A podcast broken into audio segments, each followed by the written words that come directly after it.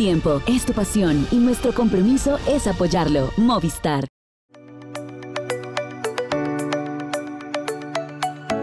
¿Qué tal? ¿Cómo están? Bienvenidos a Pendiente Máxima. Estamos en el mes de diciembre, parece que las cosas pues se habían tranquilizado, que ya estábamos recogiendo opiniones y algo de, hacer de, de, previa para el 2023, pero hay algunas notas que están saliendo en las últimas horas y vamos a empezar con esa información eh, toca al ciclismo colombiano mayormente. Vamos a tener una carga importante para abrir este espacio. Tendremos también la voz de quien resultara ganadora de la Vuelta Femenina a Venezuela, que creo que es una noticia bastante halagadora para el ciclismo femenino en el área de Sudamérica.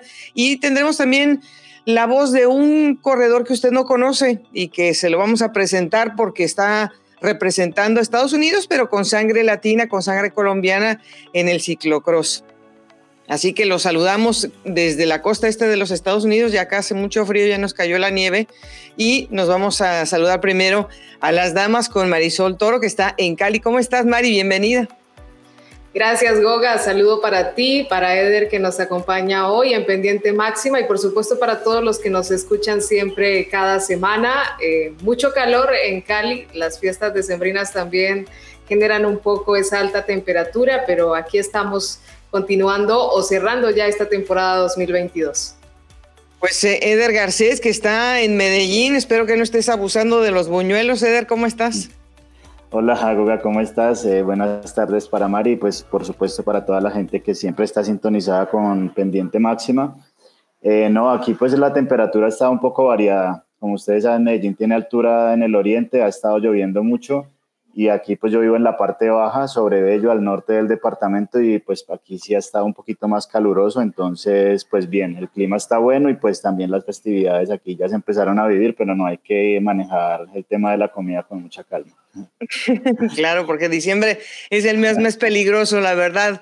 Uno empieza a decaer con el trabajo, pero empieza a buscar más la comida y los antojos. Pero bueno, Vamos a abrir hoy, infortunadamente, con una nota que nos duele y que es bastante seria em, alrededor de Miguel Ángel López. Parecía que todo estaba firme para un nuevo año de trabajo con el equipo de la Astana, aunque había habido algunas incomodidades en los últimos meses también entre el corredor y el equipo porque se habían eh, suscitado ya un par de, momentos duros cuando Miguel abandona el giro y después cuando fue suspendido por unas semanas por el equipo también. Y precisamente alrededor de este tema es que hoy se anuncia que deja de pertenecer a las filas de esta escuadra debido a que el equipo dice se han encontrado unas nuevas investigaciones alrededor de, de la persona de Miguel Ángel con relación al doctor Maimar, que es un hombre que está también bajo la sospecha de una red de dopaje. Em, pues muchachos, es una noticia que, pesa muchísimo, sobre todo Mari, porque la está dando a conocer el, equipo. Y esto de alguna manera pues siempre le pone como una traba importante a la voz del ciclista que no hemos conocido todavía y nos tiene a la expectativa eh, justamente ver cómo se va a manejar este caso por parte de Miguel Ángel López, quien el mes pasado pues había señalado también a través de un comunicado eh, que no se estaba con ninguna investigación al respecto activa. Eh, sí hay que decir que cuando se lee este comunicado por parte del equipo, pues cae como un baldado de agua fría porque no lo esperábamos de esta manera, pero siempre esperamos conocer la otra parte que tiene para decir Miguel Ángel López. Eh, lo que sí es que ya con una rescisión de contrato, pues eh, son palabras mayores que pesan eh, sobre el futuro de Miguel Ángel en este momento. Y Eder, pues no solamente es la, pues, la ausencia todavía de voz de Miguel Ángel, sino que hay algunos medios en Europa que ya están manejando incluso esa información que supuestamente podría haber obtenido el Astana sobre la investigación que es alrededor de un personaje médico y de una red a través de una investigación que se llama ILEX en España, como la Operación Puerto más o menos, pero una más actual. Y pues eh, desafortunadamente, como decimos, sin la palabra de Miguel Ángel todavía, pues esta información está ahí disponible, pero no es oficial porque no se ha cerrado el caso todavía. Sí, no, aquí el tema, Goga, es que es un tema muy delicado. ¿Por qué? Porque primero vale aclarar que a Miguel Ángel no lo están acusando de una sanción por haber consumido una sustancia de dopaje que sería, digamos, como que el procedimiento que hace directamente la UCI, que notifica al corredor y empieza a correr una sanción. Aquí es un caso muy contrario, es un caso en el que están acusando a Miguel Ángel de ser colaborador de, de una red de dopaje de sustancias, de sustancias prohibidas. Y en este caso, digamos que leyendo pues varias cosas, el portal o el medio que empezó, digamos, con esta cronología fue Ciclo 21, que publica en el pasado mes de julio, em, cuando la Guardia Civil Española detiene a Miguel Ángel en el, en el aeropuerto de Barajas y aquí se empieza a suscitar, digamos, como que esto, este tema de estos hechos. El equipo procede en primera instancia, cuando se dan cuenta de esta situación, lo sanciona. Miguel Ángel queda sancionado por un periodo corto, el equipo vuelve, otra vez como que le levantan la sanción, Miguel Ángel vuelve a competir, vuelve y pasan estos cuatro meses y vuelve y aparece, digamos, que la investigación, pero a Miguel Ángel, según lo que informa este portal, eh, leyendo las últimas noticias, le cambiaron la figura jurídica, que ya no sería investigado, sino sería en caso de testigo. Es decir, que a él lo están acusando de estar implicado con, esta, con este entramado que, que está en investigación. Está en investigación, aquí no hay acusados todavía ni sentenciados, pero estaría implicado de ser, digamos, como que o testigo o receptor de, de temas de dopaje. Entonces es algo que, que va mucho más allá de lo que se conoce como una sanción a nivel deportivo por haber consumido eh, cualquier sustancia prohibida. En este caso no, lo están acusando de ser parte de un entramado, de una red de, de dopaje, de, de, ser un colaborador. Bueno, hay algo que mirando que ya cambiando la figura jurídica de ser testigo, pues él tendría que ir a declarar, que sería en el juzgado este de Cáceres, y entonces pues digamos que todo está en un proceso y como es el debido proceso, hasta que no haya algo oficial y hasta que la persona no sea declarada culpable o inocente, no se pueden emitir, digamos que juicios de valor ni a favor ni en contra. El equipo sí ha mandado un claro mensaje porque pues es, hay una parte de la historia que queda como, como ahí en el aire, ¿no? En el limbo, porque Miguel Ángel está en la concentración, llega, el equipo incluso hace fotografías y todo el equipo pues ya presentándolo como oficialmente. Hay unas fotos de Miguel Ángel muy sonriente que se ve ahí con el equipo, pero llega esto de golpe y de golpe te dicen, ya se acabó esto, no queremos tener, no queremos una relación laboral contigo. Emiten este comunicado corto, pero que deja el mensaje claro que el equipo ya le quitó todo el respaldo y lo terminan y lo terminan sacando de la estructura. Me disculpa a lo largo de la intervención, pero creo que valía la pena hacer esta, esta cronología.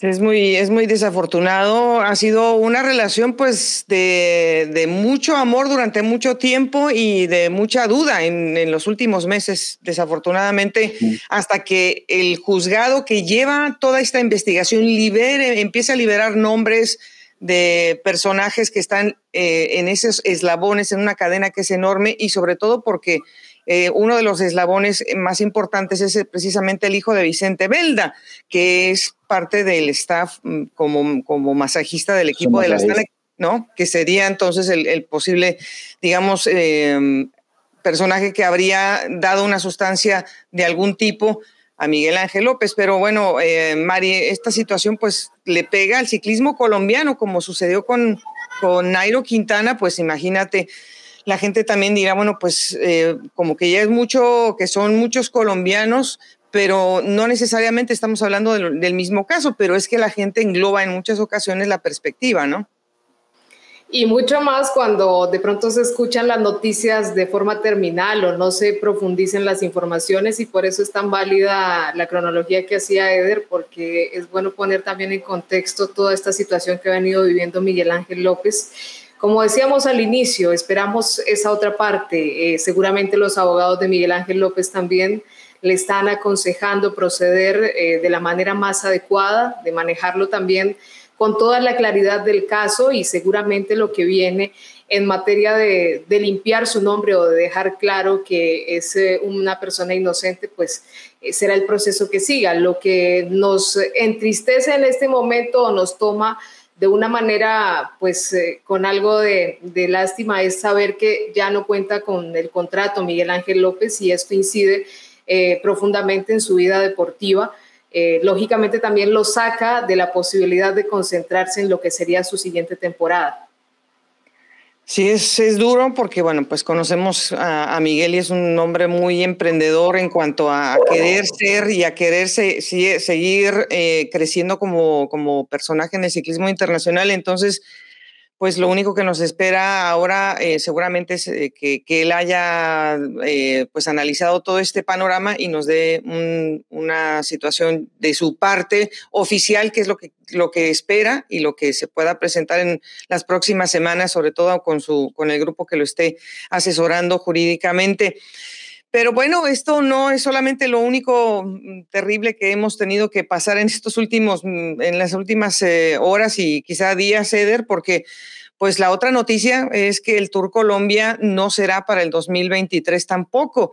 Y ya una ausencia de tres años sí creemos que, que, empieza a pesar ya de otra manera, no por COVID, sino por es una situación pues, que, económica que muchos países tienen, pero que en este caso pues es que yo creo que viene desde la raíz, porque es que el Tour Colombia no debería estar organizado por una federación nacional. Eso es lo que yo pienso.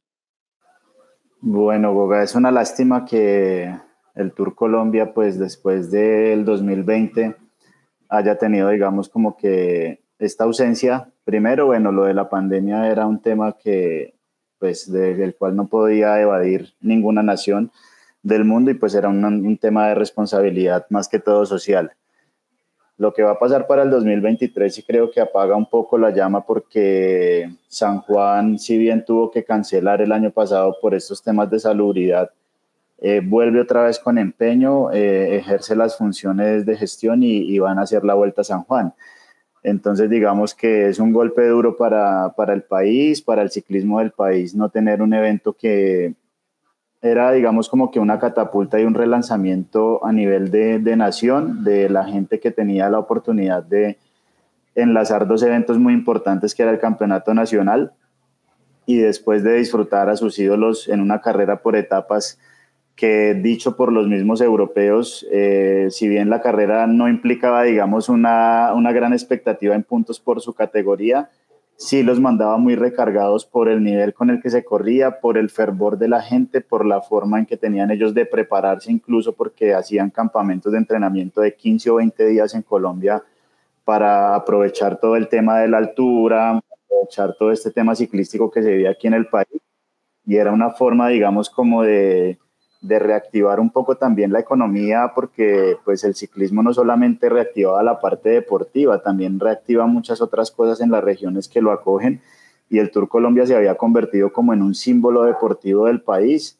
Y ya dejarlo de hacer por tercer año consecutivo creo que ya va perdiendo el interés y es una forma como de prácticamente dejar que la carrera ya como que pierda el espíritu, que pierda el alma y que ya en un futuro quizás hasta pierda un poco el interés y, la credibilidad que había ganado en solo tres años. Mm, Mari, la, la, situación de la que me refería también con el contexto que nos da Eder, pues es, es que si no, una federación nacional eh, eh, es una responsabilidad quizá que pueda rebasarla una situación, o sea, una, una, carrera como esta. Es una carrera que necesita mucho dinero y, y una federación nacional es muy difícil que pueda hacer este tipo de concer o sea, concertar estos elementos. Entonces, eh, no sé eh, eh, cómo se podría solucionar bajo tu punto de vista, poderla hacer renacer.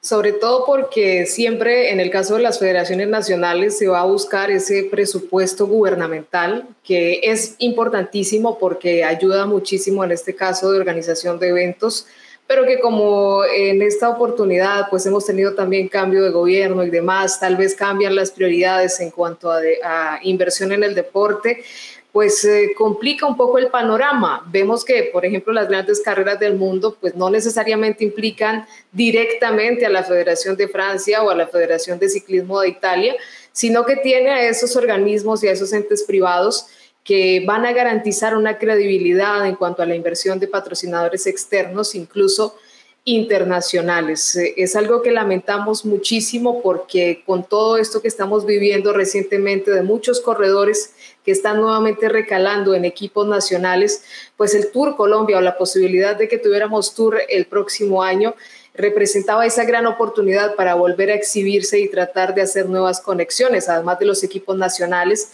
que también trabajaban con un enfoque especial en ese fogueo frente a equipos World Tour. Y de una u otra forma, Marigoga, yo creo que también era eh, un palco escénico muy importante para, para que los ídolos sintieran el, como el cariño, el aprecio de su gente acá, porque en este momento pues hay situaciones difíciles que todo el mundo ya sabe y que necesitan un espaldarazo para también mostrar los nuevos proyectos como el GW Chimano Sidermec, eh, como lo que va a venir ahora con el, con el Colombia Tierra de Atletas, que va a tener otra denominación el próximo año, y mostrar, digamos, como que nuevos proyectos y nuevos talentos, porque la situación del ciclismo interno también ha estado un poco complicada. Entonces eso lo que hace es también promover un poco, impulsar y que los patrocinadores crean otra vez en la inversión de que el ciclismo sí es visible. Entonces eso también digamos que es otro punto que, que se pierde y es, era un capital bastante interesante e importante para, para resaltar y exhibir. Pero, bueno, Eder, tú estuviste de cerca de la federación en el sentido de que, bueno, viste cómo pues, se hacían los esfuerzos, es que eso no se demerita, los esfuerzos se hicieron y grandes. Lo que pasa es que no se creó dentro de ese esfuerzo el ente que pudiera soportar eh, esta organización para el futuro y no eh, estar solamente pendientes de un dinero eh, de, erario público, porque bueno, a final de cuentas ese debería de estar encaminado hacia el, el deporte de formación. ¿Tú crees que se pueda crear ese ente para poder sostener el esfuerzo de logística que necesita una carrera 2.1?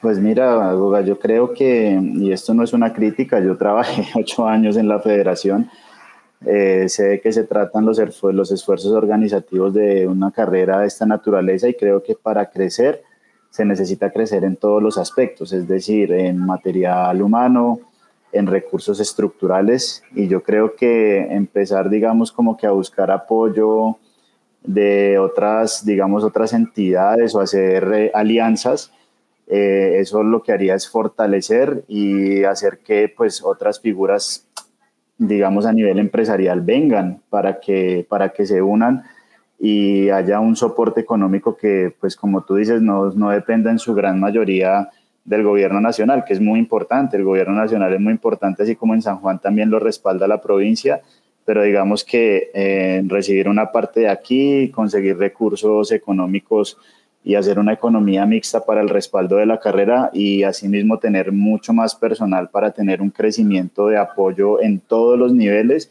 Yo creo que eso hubiera sido algo, digamos, muy positivo, un poco más de, de mercadeo para que la carrera tuviera más fuerza en ese aspecto. Eh, yo creo que hubiera sido muy importante, pero pues bueno, es, es una cuestión que ya el hecho es que la carrera no está, la carrera no, no, no se va a hacer y pues ya se mirará en el futuro qué, qué otras cosas pueden venir buenas para, para, seguir promoviendo el ciclismo, sobre todo a nivel local.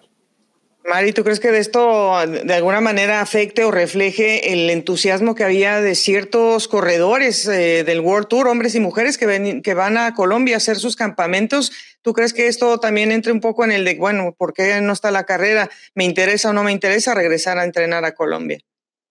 Sí, eh, como lo indicaba un poco Oder, se pierde como ese hilo que, que, ya se traía, eh, esa conquista que se había logrado a través de mostrar los escenarios de preparación y, y, de competencia. Y ese voz a voz que es tan importante, ¿no? De corredores como en su momento fueron Christopher Froome, Juliana Lafilippe y todos estos ciclistas de, de tanto renombre que podían decirle a sus compañeros las bondades de entrenar en Colombia, en sus montañas todo esto sin duda afecta, eh, aunque seguimos contando con corredores a nivel internacional, también hay eh, ciclistas que por sí solos han querido venir a, comprobar esos beneficios de la altura y demás, pues sí, se pierde un poco ese nombre y ese terreno que ya se había ganado tanto en las, eh, digamos, en las participantes masculinas como femeninas. Pues ojalá que esto que se puede llegar a diluir de alguna manera se pueda reforzar en el otro campo de que ya empezó a tocar Eder también, que son los equipos continentales colombianos, que en muchas ocasiones pues los queremos ver eh, saliendo de, territorio nacional para entrar en los calendarios de Estados Unidos, para que estén eh, invitados a la Vuelta a San Juan, para que estén invitados a la Vuelta a Guatemala y a otras que todavía se sostienen en el calendario UCI América. Y es precisamente, Eder, el esfuerzo eh, que se está tratando de hacer con, con, una trayectoria de 30 años que tiene Gianni Sabio, tratando de involucrar al ciclismo latinoamericano, en especial ahora totalmente colombiano con su nuevo proyecto. Sí, es un nuevo capítulo que él abre. Eh, ya había tenido algunos respaldos colombianos en otras épocas y también de Venezuela incluso. Ahora pues se dio la oportunidad de que una empresa de tradición como GW eh, en Colombia tenga la oportunidad de aprovechar como este parco escénico de la necesidad que se creó porque ya no tenía los recursos de Drone Hopper que se fueron, entonces ahora una estructura en un año que, que él ve como de transición y que también puede ser de transición para el ciclismo colombiano en crecimiento, porque va a ser una nómina con gente muy joven, eh, con un respaldo y una estructura que tiene experiencia y con un hombre como Gianni Sabio que tiene relaciones en Europa, que puede conseguir carreras interesantes para hacer un calendario y potenciar el proyecto en la parte extranjera, en Europa, en buenas carreras y con talentos que son nacionales, pero que ya tienen experiencia en competencias internacionales. Entonces me parece que es un, es un proyecto bastante interesante que esperemos que ojalá arranque muy bien y que tenga sostenibilidad en el tiempo, que eso es lo más importante, ¿no? Que no solamente sea el año de transición y que después en el 2024 si llega a solucionarse el tema del dinero, quizá ya no haya como la misma vinculación y como que se separen las, las partes. Yo creo que lo que hay que buscar es eso. Ya está la experiencia del Electrohiper Europa que hizo una alianza colombo-española. el equipo tenía corredores colombianos, consiguieron un respaldo económico en Caldas, en el departamento, y ahora que tienen la licencia española, chao corredores colombianos, y ya no existen más los corredores colombianos para ellos. Entonces yo creo que eso es lo que no, no debería pasar y yo creo que pues aquí está manejado con otra mentalidad, con otra forma, con otra experiencia. Yo creo que incluso se podría pensar que en el 2024 esto pueda derivar en, el renacimiento de otro equipo Pro Team que tenga estructura también colombiana, como fue en su momento el Team Colombia, por ejemplo. Y bueno, Mari, obviamente para que la gente también eh, pues esté consciente, este es un, un, proyecto que es continental por ahora, porque mucha gente se quedó con la idea de que el equipo era Pro Team, pero obviamente pues va a bajar de categoría porque no tiene los puntos ni tiene el número de corredores con esa proyección con la que venía trabajando pero sí que es importante eh, que la gestión y el lobby que tiene Gianni pues va a llevar a estos corredores colombianos a Europa y seguramente se convertirá otra vez en el semillero que, fue durante tantos años, ¿no? Es un puente muy importante, nadie puede desconocer ese trabajo que ha hecho eh, Gianni Sabio con su estructura y es algo muy valioso para esos corredores que han venido exhibiendo su talento, pero que tal vez no han podido llegar definitivamente a ese punto donde quieren estar. Y a propósito de, lo que hablábamos del Tour Colombia, pues contar con estas estructuras que permita a los corredores foguearse afuera es sin duda un aliciente. Esta noticia que recibimos, eh, la posibilidad de que hombres como Jonathan Restrepo, Miguel Eduardo Flores y todos estos corredores que ya tienen un nombre, eh, puedan mantenerse y puedan buscar abrir el camino para otras generaciones será muy importante y es el gran valor que le damos a este nuevo camino bajo una marca que, como decía Eder, pues ha apoyado también muchísimo el ciclismo colombiano. Precisamente, eh, Eder, pues seguramente, bueno, estos son unos nombres, tú me imagino que ya sabrás algunos más, pero también pudiste hablar con Miguel Eduardo, ¿no? Sí, Miguel Flores, que me alegra muchísimo que vaya a tener como un año de resarcimiento y de hecho, ahí como hecho anecdótico, ¿no? En la última edición del Tour Colombia, él estuvo ahí, a nada en el verjón de ganarse esa etapa y de acabar con esa hegemonía de los equipos World Tour que fueron los únicos que tuvieron victorias a lo largo de tres ediciones, lo que habla del nivel de la carrera. Y Miguel, pues ese fue su, su mejor año en su estreno profesional. Después tuvo dos años complicados en Arkea por su lesión, tuvo una fractura de fémur terrible, la pandemia, no pudo despegar. Entonces lo último que le quedó a él fue las clásicas de Bélgica que hizo el año pasado, que no, pues obviamente no son su terreno, y pues ahora es digamos como un relanzamiento con una estructura italiana, colombiana, que ya lo conocen y que le van a dar la confianza no solamente como un refuerzo, sino como jefe de filas. Entonces es muy interesante escuchar lo que nos pudo decir Miguelito en esta nota. Después de seis años como profesional, con tantas experiencias enriquecedoras, volver a un equipo italiano-colombiano, donde ya la estructura europea la conozco muy bien, donde fueron mis mejores años, me llena de alegría, motivación, eh, más de compartir con un grupo donde vamos a estar eh, bastantes colombianos y bueno, eh, ser uno de los mayores, por decirlo así, el veterano, de los veteranos de, del equipo. Entonces es motivo de, de, inspiración, de ser un ejemplo para mis demás compañeros. Androni para mí fue la plataforma, la plataforma para alargar mi carrera deportiva, para consolidarme. El primer año eh, compartí con corredores realmente con actitud. Era un grupo en el que todos tenían la actitud. Aprendí mucho y en el segundo año me dieron todas las oportunidades para figurar. Siempre, siempre se me dio esa confianza y pude tener varios resultados en top 10 y tener dos victorias con Androni. Entonces, para mí siempre estuvo muy bien el diálogo con Yanni. Creo que terminamos en su momento, en el 2020, muy bien, con buenas relaciones y por eso hoy por hoy creo que me está dando la confianza Yanni Sabi.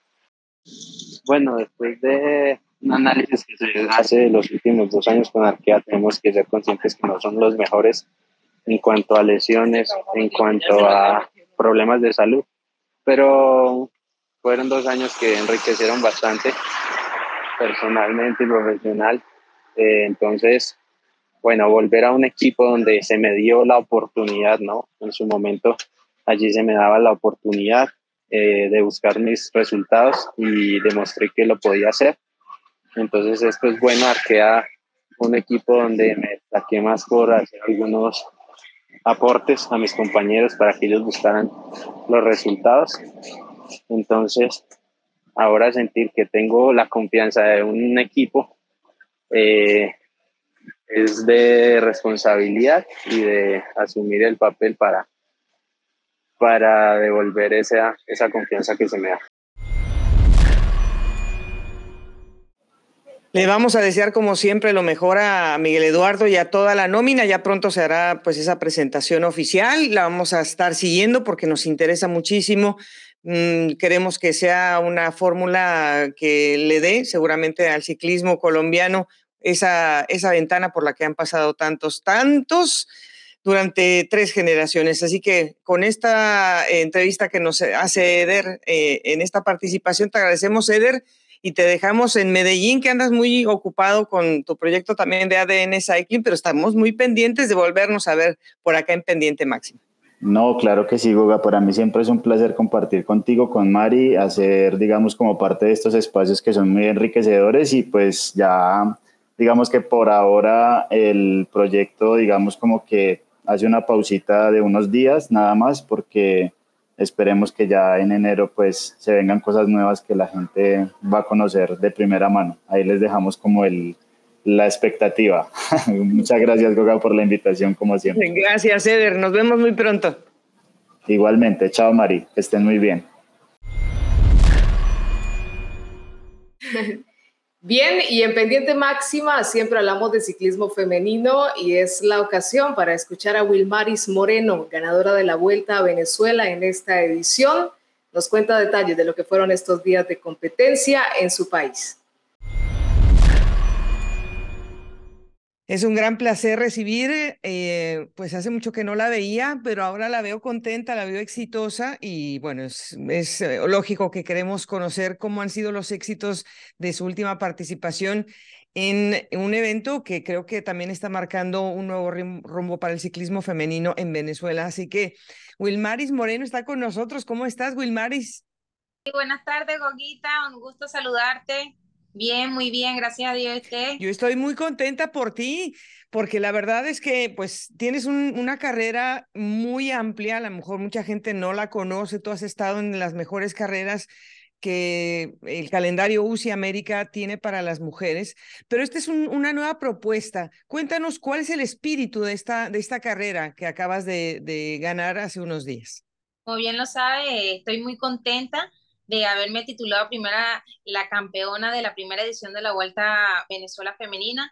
Acá estamos muy contentos de que el ciclismo femenino eh, tenga este gran impulso. Como bien lo sabe, los hombres han tenido, como quien dice, el privilegio de tener esta vuelta acá en el país. Entonces, bueno, nada, que hayan comenzado a realizarnos la vuelta a nosotros es muy satisfactorio. Eh, aparte de que nosotros ya habíamos ido a varias vueltas aquí a nivel de Latinoamérica y nosotros no poder exhibirnos aquí en nuestro país, pues nos deja como que una decepción, pero bueno, nada, estamos contentos de que eso se haya logrado y, que yo ser la primera campeona, pues me deja con mucho más motivación a lo que me viene del de resto de la, de la temporada del año que viene. Wilmaris, eh, ¿cómo se conformó tu equipo, el equipo Carabobo, que a final de cuentas fue con el que participaste? Firmaste muy temprano tu, tu, tu diferencia, la pudiste sostener. ¿Cómo fue eh, esta armonía con el equipo para ganar?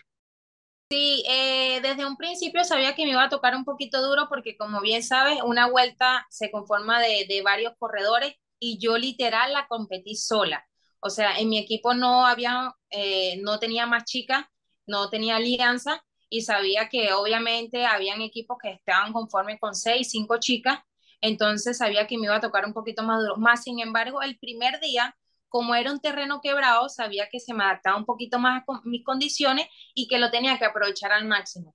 Luego que se dio una fuga donde yo caí, entonces literalmente yo dije, bueno, nada, me sentía con buenas sensaciones, yo dije, este es el momento para yo sacar un poquito más de diferencia a mi favor y los restos de los días, eh, digamos que me tocaba era como controlar, porque si no se me iba a hacer un poquito más difícil, como te digo, como estaba compitiendo sola. Entonces, bueno, nada, las cosas se me dieron a mi favor y estoy sumamente contenta. Es un triunfo que no es solamente mío, es de un, un equipo también que está detrás de mí, porque obviamente masajista, mecánico, todas las personas que de una forma u otra me apoyan y están conmigo, pues este título es de ellos. Yo pedaleo, pero realmente ellos son todos los que hacen el, el trabajo de día a día. Y bueno, Wilmaris, eh, tú has sido representante nacional eh, también en eventos eh, de, de, calendario de UCI, en bolivarianos, en panamericanos. Y yo creo que pues tu imagen ya todo el mundo eh, localmente debe tenerte un gran respeto. ¿Cómo te trató e, ese pelotón femenino más joven que, bueno, pues tú eres un referente? Sí, bueno, nada, eh, contenta porque obviamente a los lugares que llegamos, aparte de las chicas, de aquel respeto, yo obviamente también siento admiración y respeto por ellas porque eh, montar en la bicicleta sabemos que no es fácil, es un deporte duro y exigente y que nosotras lo hagamos, pues obviamente todas tienen su mérito. Eh, nada, ella con aquella motivación, con aquella alegría y llegar al sitio de las etapas y que los niños, uno ser como ejemplo para los niños, pues obviamente que también me deja como más, más contenta de lo que realmente ya uno está. Entonces, bueno, nada, eh, con la selección también, como tú bien lo has dicho, este año he tenido altas y bajas, pero he estado en los dos juegos presentes que son del ciclo olímpico con mi país. Eh, he aportado medallas para mi país en lo que han sido en la pista, he competido también la ruta, entonces cerrar el, broche, eh, cerrar el año con broche de oro, pues creo que me deja con más, con más motivación para seguir trabajando día a día. Pues con estos resultados y como viste ese pelotón, ¿qué futuro piensas que va a tener eh, este lote femenino eh, sentadas las bases de esta competencia? Sí, sé, sé, que irá creciendo poco a poco. Esta es la primera edición y sé que ya comenzaron y es un gran impulso y sé que para las próximas ediciones se van a sumar más chicas, va a haber más apoyo. Ya los entes gubernamentales acá dijeron, bueno, nada, vamos, éxito. Ya la primera edición fue un éxito, eh, competimos 40 niñas que quizás no era lo esperado para ellos, quizás eran menos, pero fue para comenzar, fue aceptable el lote de niñas, entonces esperemos que para la próxima edición se sumen más chicas, quizás ya va a ser UCI, que era lo que tenían pensado, pero sabes que el protocolo de que sea UCI es un año, el pago, Entonces, bueno, nada, estamos contentas porque sé que el año que viene va a ser un exitazo más de lo que ya fue este preámbulo para el ciclismo femenino. Pues eh, como tú tienes la referencia de haber estado en San Luis, en Costa Rica, en, Colombia, em, pues me imagino que, que, quisieras tener también ese tipo de lote en, Venezuela, hacer la invitación a estos equipos. Sí, sí, tal cual, tal cual. Uno de, normalmente allá en Colombia uno va y la cantidad de chicas en el lote es impresionante. Acá en Venezuela, obviamente, quizás por temas del país, como quien dice, no hay tanto apoyo, obviamente las chicas se decepcionan, si están normalmente los chicos que casi que no compiten, se monta cuando vienen que si vuelta a Venezuela, vuelta al Táchira, entonces es un poquito engorroso ese tema porque como te digo, es un, es un, es un ciclismo que es exigente, es duro, entonces tienes que, si no tienes la base, si no tienes el apoyo, se te es complicado como que practicarlo. Entonces hay muchas chicas que lo hacen por hobby, para mantenerse, pero no lo, lo toman como competitivo. Entonces, bueno, nada, veo que están saliendo muchas empresas, veo que está saliendo entes que están queriendo apoyar, entonces sé que esto va a ser un gran impulso y sé que más chicas se van a sumar el próximo año, con el favor de Dios. Ojalá que así sea, pero obviamente nos interesa también saber en lo particular, después de este éxito, eh, ¿qué, qué, se viene en ese calendario para ti? Si te interesa estar en un equipo eh, también em, fuera y buscando más oportunidad de, de, calendario activo. Claro, claro, eh, precisamente eso es lo que queremos. Uno como, como deportista, llegar a una Olimpiada, competir afuera con un equipo, es lo que realmente todos queremos. Eh, este año, el año pasado también, por temas de mi, mi caída, de la luxación que tuve en la clavícula, obviamente me truncó un poquito la cuestión, más sin embargo hubo un equipo en España donde me hicieron invitación, pero por el tema de nosotros ser venezolanos, como quien dice, eh, tenemos problemas con la mayoría de los países con temas de visado.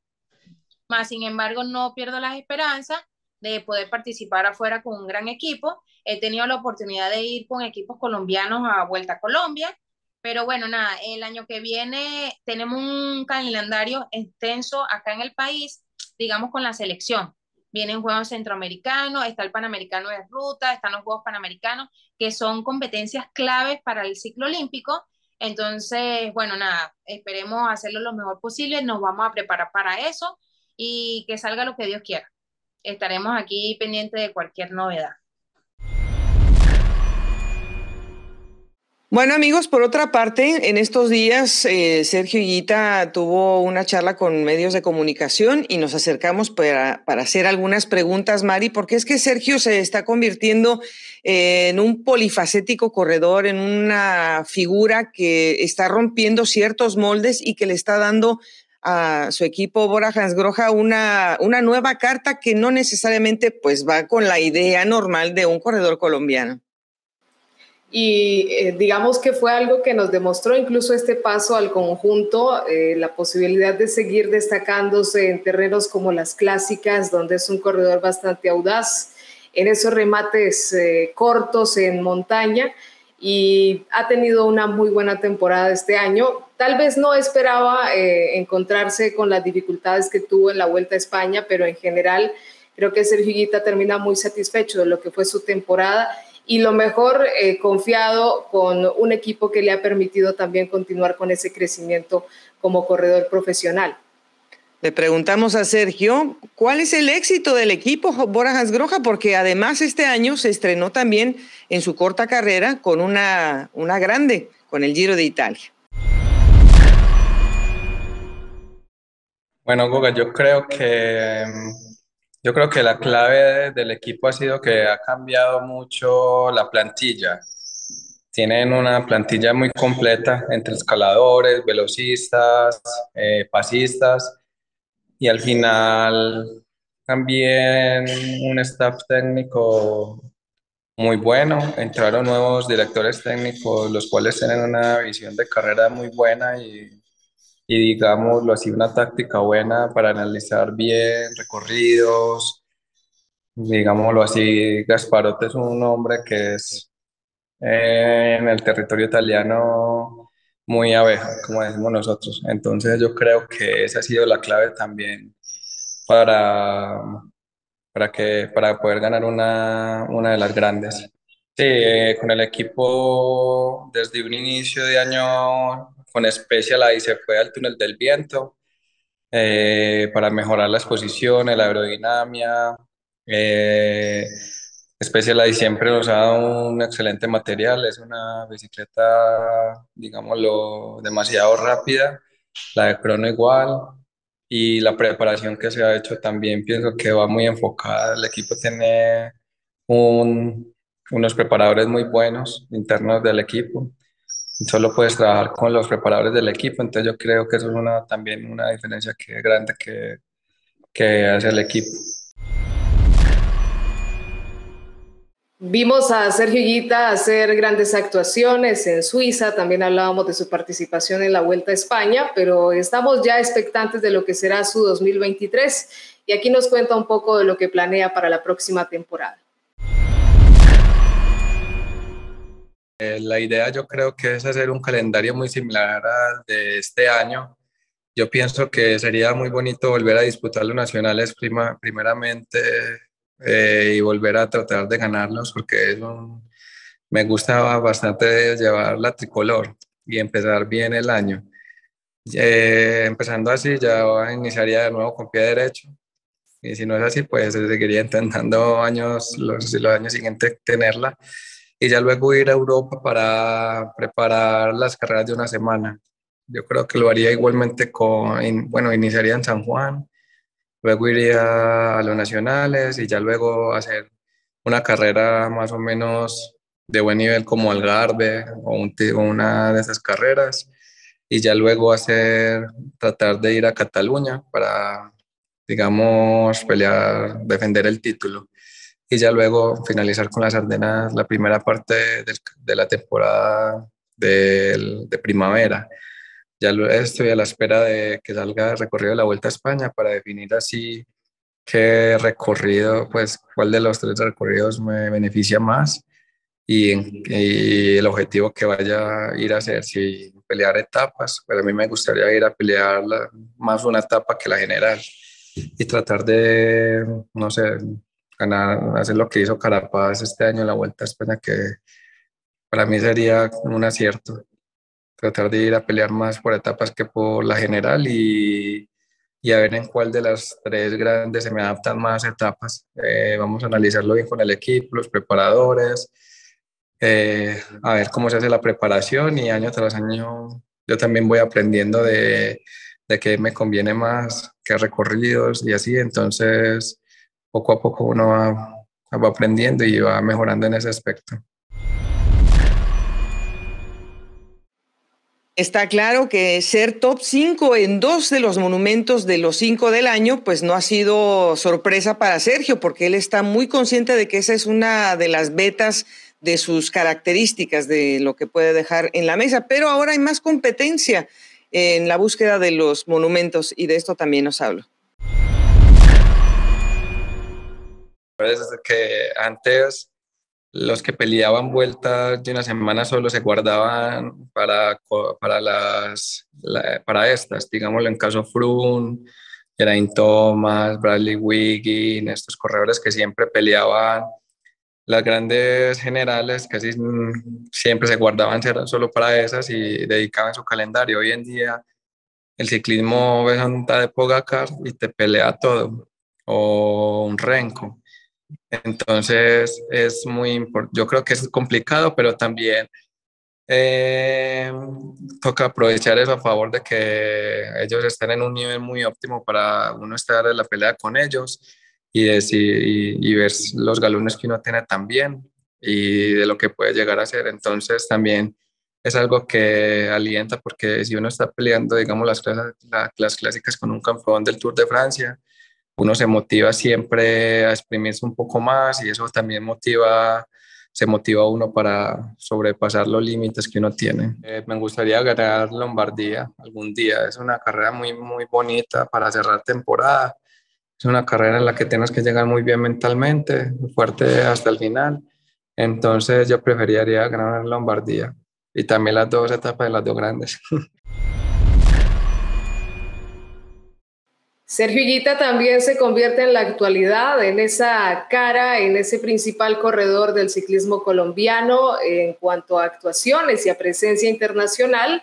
Y justamente también se le ha preguntado sobre su visión eh, sobre el presente del ciclismo nacional y cómo lo ve también a futuro. Bueno, yo creo que son, digámoslo así, procesos. Hay veces como, lo, yo creo que digamos los que hemos estado muy consolidados en este tiempo, hemos hecho un proceso muy bueno, lo que es, yo creo que todo, lo que es Bernal, Buitrago, Martínez, Sosa. Hemos pasado primero por equipos continentales pro, continentales, continentales pro y luego el por. Yo creo que eso es un buen proceso para hacer siempre. Yo creo que no se debería saltar ese proceso porque cuando llegas al World Tour te exigen demasiado. Ya tienes que llegar con la mente muy madura para, para poder soportar la carga de estrés, la carga de fatiga, la responsabilidad que tienes que estar, porque como dicen, puedes llegar, pero lo más difícil es mantenerte. Entonces yo pienso que los equipos, por lo que ha pasado con, con los ciclistas de antes, que era la camada de Chávez, Rigoberto, Nairo, eh, ellos abrieron un mercado muy amplio para nosotros, porque antes fueron ciclistas, fueron 5, 6, 7 de muy buena calidad y ya los, eh, con la avenida de Bernal, de Martínez, Sosa, que también tuvieron muy buenos resultados, se abrió mucho más el mercado. Entonces, pienso que los equipos World Tour quieren tomar a todos los ciclistas colombianos sin hacerles un debido proceso y nosotros no somos europeos, ellos corren allá desde, ellos corren una París-Roubaix juvenil, una París-Roubaix prejuvenil eh, todas las carreras que hay en el calendario World Tour las hay para juveniles y para sub-23.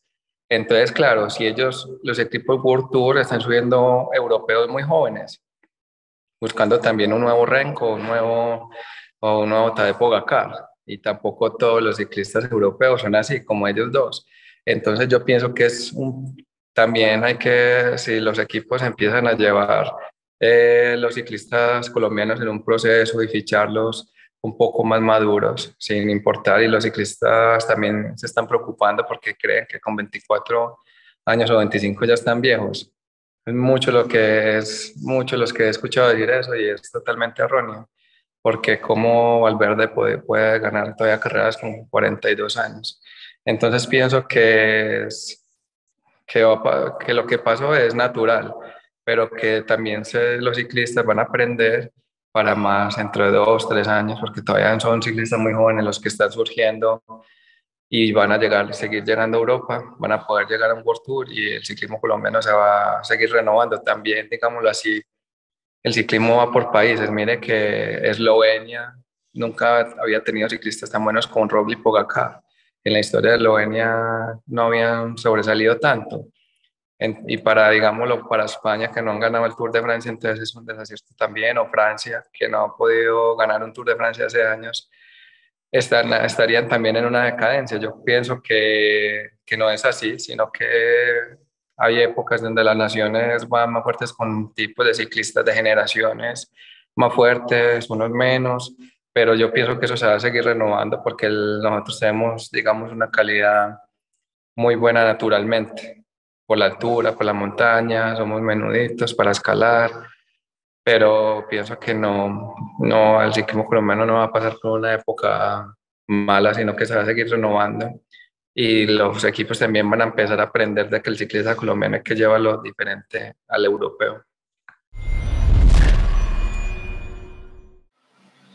Para cerrar este capítulo de Pendiente Máxima, tenemos un tema del que casi nunca hemos hablado porque pues es una, una beta del ciclismo que no es tan cercano a nuestros países, aunque de a poco pues hemos ido absorbiendo más la experiencia gracias a que algunos grandes hombres de la ruta se están eh, dejando ver constantemente en el ciclocross Mari. Es una, es una parte del año muy importante para estos corredores como Tom Pitcock, o como Wout que eh, no dejan la bicicleta, aunque sea diciembre, enero.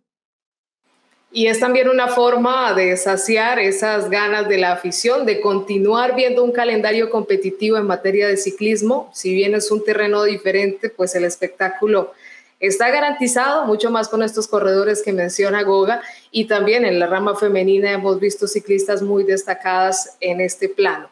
Poco a poco, aunque en nuestros países no es muy común el tema, eh, hay por ahí algunas propuestas que vienen surgiendo, pero varios corredores fijándose en el éxito de hombres como Bob Banner o Matthew Van Der Poel, optan por tomar esta experiencia. Es el caso de un corredor que tiene sangre latina, como lo indicaba Goga, pero que compite en Estados Unidos.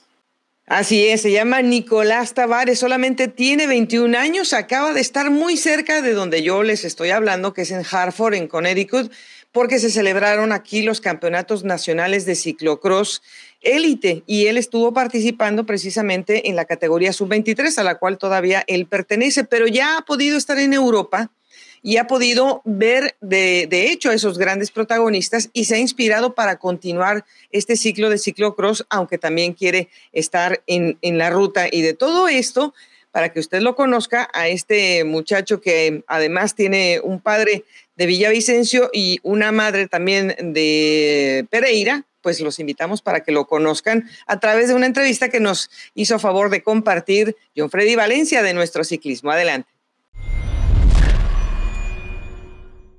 Uy, una experiencia extremadamente genial. Ah, allá son los mejores y mejores de ciclocross. Allá pues tuve la oportunidad de, entrenar con un equipo profesional de allá que me dieron apoyos y todo eso es, antes de venir aquí. Y es otro nivel de allá de correr y de enfocar, de cómo están enfocados y su, uh, su ritmo.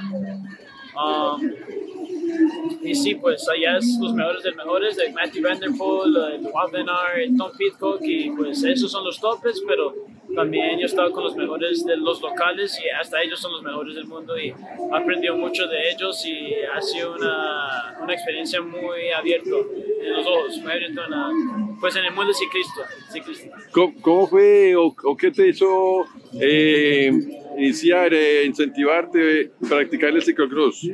Pues la verdad era en Las Vegas, hace como unos 5 o 6 años me enamoré con el ciclocross, allá vi un Copa Mundo y pues allá vi a los mejores mejores y me, me, enamoré del lodo, los obstáculos y pues genial, me pareció genial y una locura muy chévere.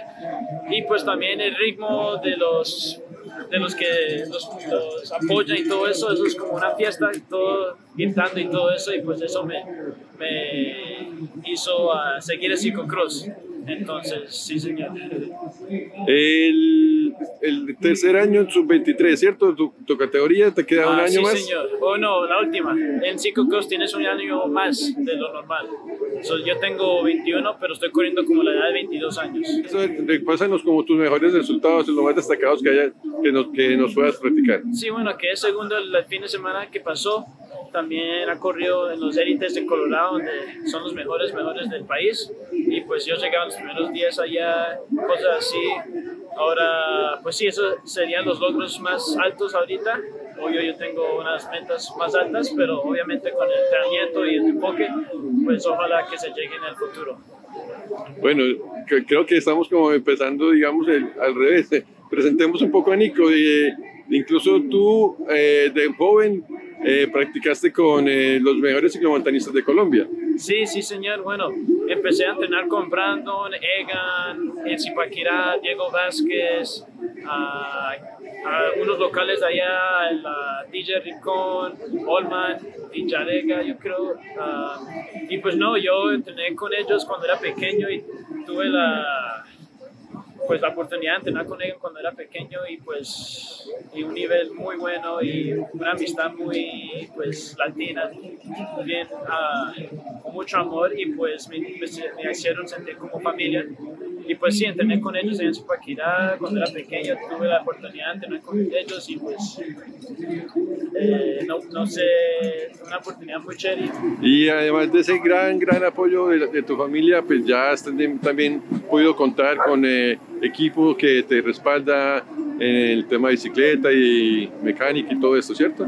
Sí, sí, señor. Hasta ahorita, pues no, no está confirmado, pero estamos en un plan, ya hablado con el equipo, que la otra, temporada, la otra temporada que viene de pronto va a empezar una temporada fuerte de ruta, no se sabe todavía.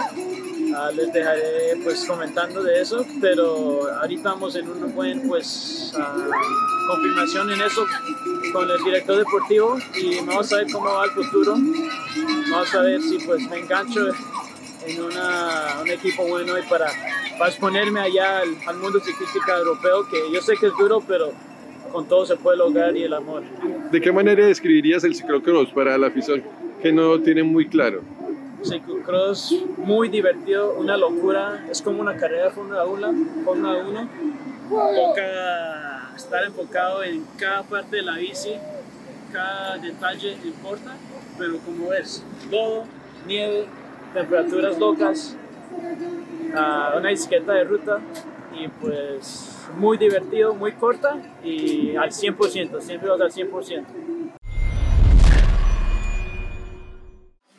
Mari, hay que estar pendientes porque este muchacho, además de absorber toda la situación eh, de primera mano en los Estados Unidos, bueno, pues también empezó en, en, el ciclomontañismo y estuvo en algún momento, como nos contaba, con Egan Bernal y con otros exponentes de entonces, cuando todavía estaban en la bicicleta de montaña, pero no será el único, porque es que nuestra, nuestra área Latinoamérica estará ya empezando a levantar la cara con estos exponentes de ciclocross. Y a propósito de esta disciplina, pues resaltamos el caso de otro latinoamericano como Joseph Ramírez, eh, costarricense, que viajó desde noviembre a cumplir o a ser parte de la temporada en el calendario navarro. Había venido haciendo top 5, e incluso estuvo en el segundo lugar hace ocho días y finalmente en uno de los grandes premios de Segura este fin de semana, se quedó con la victoria en la categoría Open, derrotando a corredores élite y sub-23. El objetivo de Joseph se va a perder Navidad con su familia, pero va a estar presente en dos Copas Mundo y eh, busca también clasificar al Campeonato Mundial de Ciclocross. Así que creo, Boga, que esta globalización también le permite a los nuestros buscar cada vez más caminos de preparación y de llegar en un mejor nivel de formación a la categoría del ciclismo profesional. Claro que sí, y antes también de que se me olvide, porque no dijimos el resultado de, Nicolás Tavares en nuestros campeonatos nacionales. En los Estados Unidos terminó vigésimo cuarto en este circuito tan duro que fue, porque además les cayó nieve, como debe de ser, como dicen, debe de ser en los eventos de ciclocross. Mari, pues eh, hablando de Costa Rica, yo creo que en nuestra próxima visita podremos también hablar de la próxima edición de la Vuelta a Costa Rica, que bueno, pues está también cerrando el calendario antes de que se vuelva a abrir la batalla en la Vuelta al Táchira. Va a ser un evento bastante interesante porque tendrá dos equipos ecuatorianos, el Banco Guayaquil que viene de vencer en la vuelta al Ecuador, eh, por supuesto tenemos ahí presencia colombiana, el Movistar Bets PC que también estuvo presente en el giro ecuatoriano, eh, va a venir un equipo de Holanda, el Global Cycling y tendremos también la participación de Panamá Cultura y Valores dirigido por un colombiano. Eh, además de la presencia del Team Herrera Sport, el equipo del subcampeón del clásico RCN Duan Bobadilla, además de los equipos nacionales. Una carrera auténticamente para escaladores, pero de eso vamos a hablar en nuestra próxima entrega porque va a estar muy, muy buena, sobre todo por esa cuota de ascenso que tiene en esta edición. El regreso de la Vuelta a Costa Rica, que también se pone en marcha después de estos dos años de pandemia.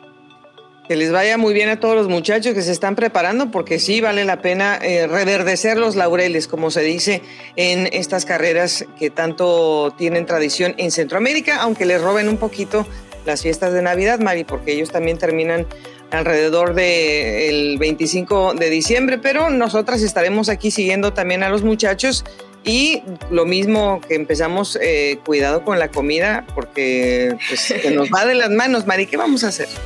Yo no tengo control con los buñuelos, Goga, usted le decía a Eder, pero creo que eso es para mí. Eh, lo que sí es que vale la pena también pecar un poquito en diciembre, eh, mientras se use la bici o se haga cualquier otro tipo de actividad física. No se puede descuidar la actividad física. Así es, eh, para mantenernos contentos, sí, la comida, pero también el cuerpo y la mente se tiene que cuidar mucho en este mes de diciembre que también es de mucha reflexión. Mari, te mandamos un abrazo como siempre hasta Cali y nos volvemos eh, a prometer la cita muy pronto. Igualmente, Goga, para ti, para todos los que nos están escuchando, poco a poco cerrando este año, de verdad deseamos lo mejor para todos los que disfrutan de la bici en cualquier lugar de Latinoamérica. Nos vemos muy pronto aquí en Pendiente Máxima.